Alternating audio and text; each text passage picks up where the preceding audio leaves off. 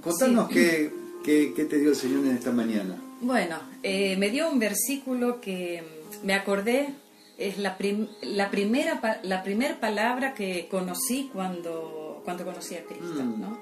Por una situación que estuve pasando y bueno, eh, los pastores que me atendieron en aquel tiempo me leyeron este, este pasaje. Ajá. Y ahí apuntamos a que una vez que entregamos nuestra vida a Cristo, eh, seguir sus pisadas, después todo lo otro ya viene añadido, ¿no? Amén. Y me le- leyeron en, en San Mateo, en el capítulo 7, el versículo 7.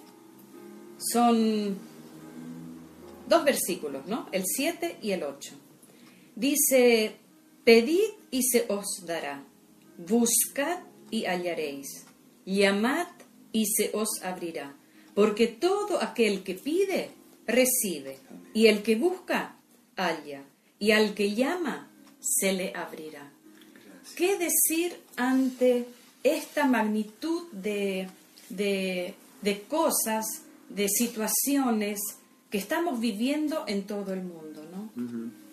Y el Señor me dio este versículo en esta mañana, que no nos podemos quedar tranquilos, no nos podemos quedar sin tocar el corazón del Señor.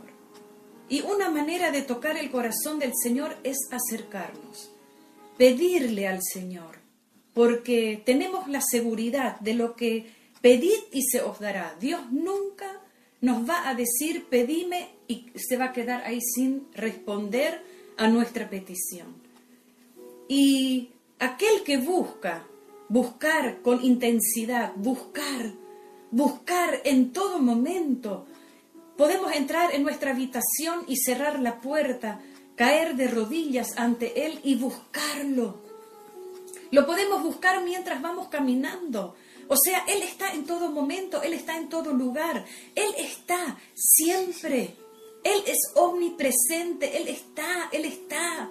Entonces, a través de este versículo, eh, Él nos impulsa a buscarlo. En otro tiempo tal vez lo hemos buscado y hemos vivido momentos gloriosos con Él. Pero después es como que nos olvidamos, corremos atrás de muchas cosas que nos distraen, que nos impiden a permanecer en esa búsqueda que tiene que ser continua. Una búsqueda continua y estamos seguros de que lo vamos a encontrar. Seguir persistiendo, llamar. Hay una puerta que está cerrada, no golpear una, dos, tres veces y volvernos, sino persistir, estar allí continuamente, estar ahí persistentemente tocando esa puerta, llamar, llamar. Y si es posible, a gran voz, que Él pueda oír nuestro clamor y nuestra voz.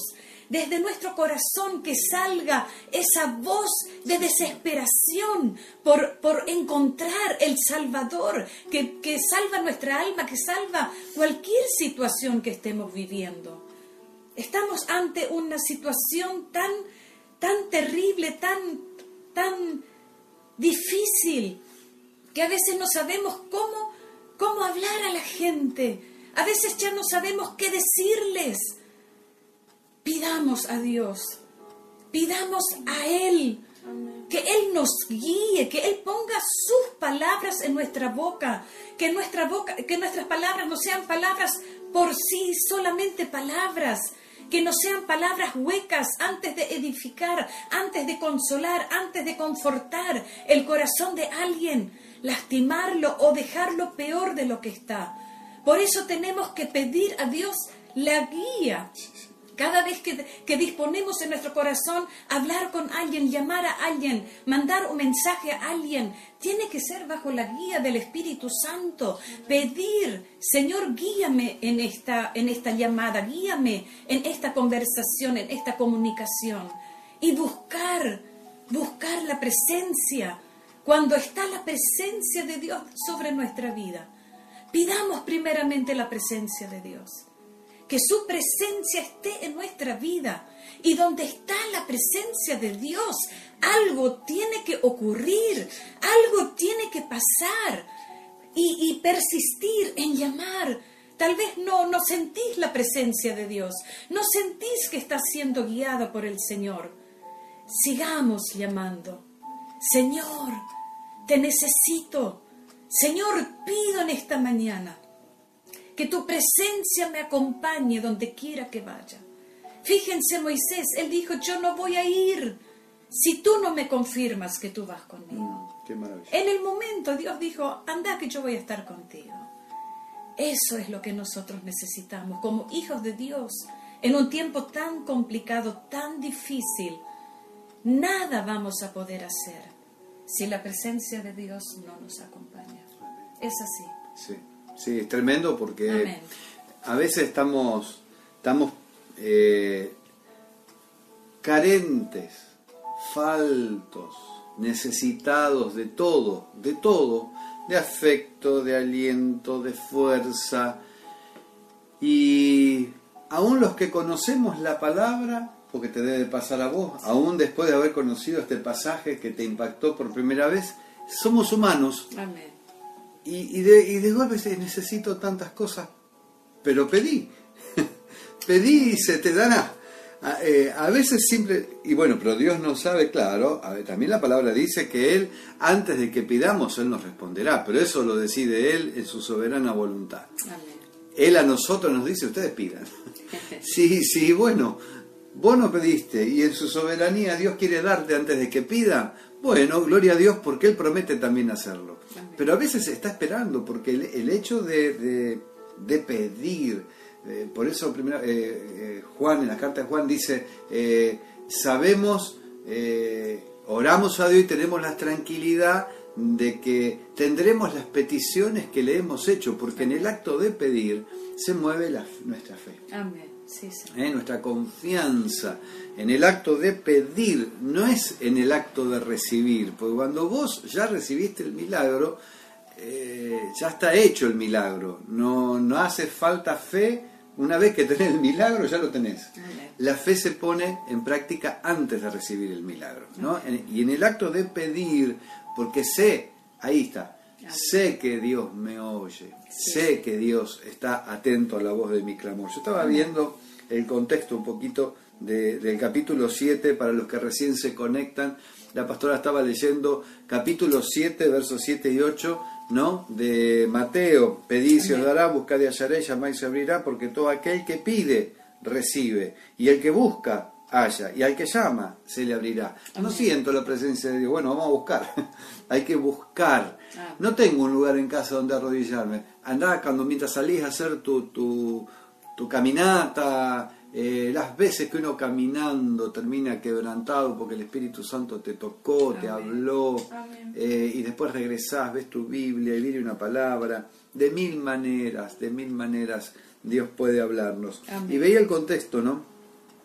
Pues Mateo viene hablando, eh, narrando, el- viste, el Evangelio y todas las enseñanzas, Jesús y la ira, Jesús el divorcio, los juramentos, el amor hacia los enemigos, las limosnas, Jesús y la oración, todo, una, todo un, un compendio ¿no? de, de- de vida práctica, Jesús y el ayuno, los tesoros en el cielo, la lámpara del cuerpo, Dios y las riquezas, lindo para leer hoy domingo en algún rato, capítulo 6, capítulo 7, dale, para adelante.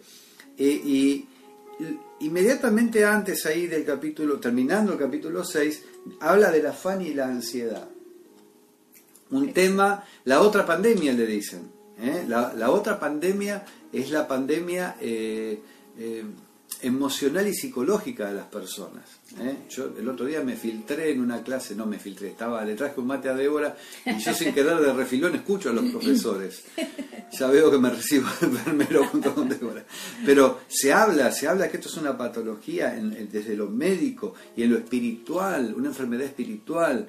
Y, y los cristianos no están exentos, porque si está en la Biblia este tema, eh, donde Jesús le enseña a los discípulos acerca del afán y la ansiedad, es porque también es parte de la vida, mucho más en estos últimos tiempos. ¿Tiempos? Tiempos realmente, hace poco nos pedían oración y estamos orando por Colombia, por, por Venezuela desde ya, empezamos a orar por Colombia porque se puso complicada la situación social en ese lugar y ahora con Israel, mm. ayer hablábamos en el Zoom, eh, también vemos la protección sobre Israel sobrenatural. Inventaron un casco antiaéreo, pero una cosa que es una, la verdad, que una maravilla, ¿no? La manera en que se, ellos se están defendiendo de los, los 2.400, creo que misiles son, y, esa, esa, esa, batería, ese, ese cobertor antiaéreo, esa cúpula de acero que le llaman, eh, eh, si tiran 500 misiles, Dios les guarda. Y es una parte técnica, pero lo pudieron hacer de manera milagrosa. Eh, y, de 510, y eso, esos 10 causan, causan estragos terribles, pero los 500 los podrían aniquilar, deshacer, sacar del mapa. Dios guarda, Dios preserva. Eh, y bueno, esas guerras, lo, los que, lo que Jesús dijo, los rumores de guerras, las pestes, el hambre, los terremotos, aunque usted no esté en la guerra, aunque usted y yo no estemos eh, afectados por algunas de estas cosas, vivimos en este mundo. Vuelvo a decir lo que dije ayer, eh, Jesús dijo, en el mundo van a tener aflicción, pero confíen. Y el pedir y se os dará tiene que ver con esa confianza. El afán y la ansiedad viene a resolverse en el final del capítulo 6 eh, eh, dice el 33, mas busquen primeramente el reino de Dios y su justicia y todas las demás cosas serán añadidas. Le dio una pastilla para la ansiedad. Mm. No una pastilla de las que tenés guardada ahí, sino eh, la respuesta para la ansiedad.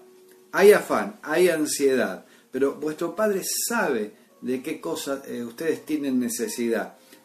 Pero busquen, Busquen antes de salir corriendo para cualquier lado, busquen primeramente el reino de Dios y, su justicia y todas las cosas serán añadidas. Así que no se afanen por el día de mañana por, porque tiene su propio afán. Bástale a cada día su propio mal. Tenemos la tendencia a adelantarnos mm. tanto. Algunos ya se fueron al, al, al 2500, ¿no? año 2500 nos adelantamos, vamos para adelante y cómo va a ser y cómo va a pasar. Y cuando llega el día, ya pasó, ya fue, estuvo resuelto, Dios puso su mano, todo salió bien o no. ¿Eh? Vos decís, ay, eh, mañana tengo que hacer tal cosa, pasado tengo que ir a tal lugar, y cómo va a ser, y cómo voy a hablar, y, para qué te preocupas tanto si cuando llegue el día y cuando llegue la hora, si pedimos y buscamos y hallamos, Dios nos va a dar paz. Y el capítulo 7, para terminar, habla del juzgar a los demás. ¿no? Porque esta es otra, esa necesidad ¿no? de, de querer a veces ser justicieros, ¿no? hacer justicia con las manos propias, juzgamos a los demás, nos metemos donde nos llaman y termina diciendo, no pierdan el tiempo, porque el verso 6 dice, no tienen los santos a los perros, ni echen sus perlas delante de los cerdos, porque se van a volver y los van a salir corriendo ustedes. Así que relájense, eh, activen la fe, pidan y se les dará, buscan y hallen, llamen y se les abrirá. Palabra de Dios en esta mañana. Qué buen momento para orar. Qué buen momento para que busquemos juntos. Si puedes levantar tus manos ahí donde estás. Levanta tus manos, cerra tus ojos, si es que lo podés hacer. Cerra tus ojos, busca una, una manera de, desconectarte de este, de este planeta, de este mundo que te rodea y por la fe conectarte con Dios y habla con el Señor. Padre eterno, bendito Dios, venga a nosotros tu reino, venga, hágase tu voluntad, así como en el cielo, acá en la tierra, Padre. Mueve tu mano poderosa, Señor, extiende tu mano de poder en esa casa, en ese hogar, tantas eh, congojas. Hay, hay, hay, amigos y hay hermanos que tienen eh, ese nudo en la garganta, esa mano que le aprieta la garganta y hace tiempo que no pueden llorar, ni siquiera se han podido desahogar y tienen nudos en el estómago, tienen dolores en el cuerpo. Es la angustia que el afán, la ansiedad les trajo ahora que sean libres, que esas lágrimas que corren por los rostros sean señal eh, de liberación, ya no de angustia, sino de bendición, de paz. Padre, trae paz, para el que ha perdido un ser querido, un familiar, un amigo, un compañero de trabajo. Trae paz en cada corazón respecto a lo porvenir. Que ocurra un milagro, Señor. Que ocurra un milagro de paz, un milagro de liberación, un milagro de fortaleza, Padre. En el nombre glorioso de Jesús. Amén, amén y amén.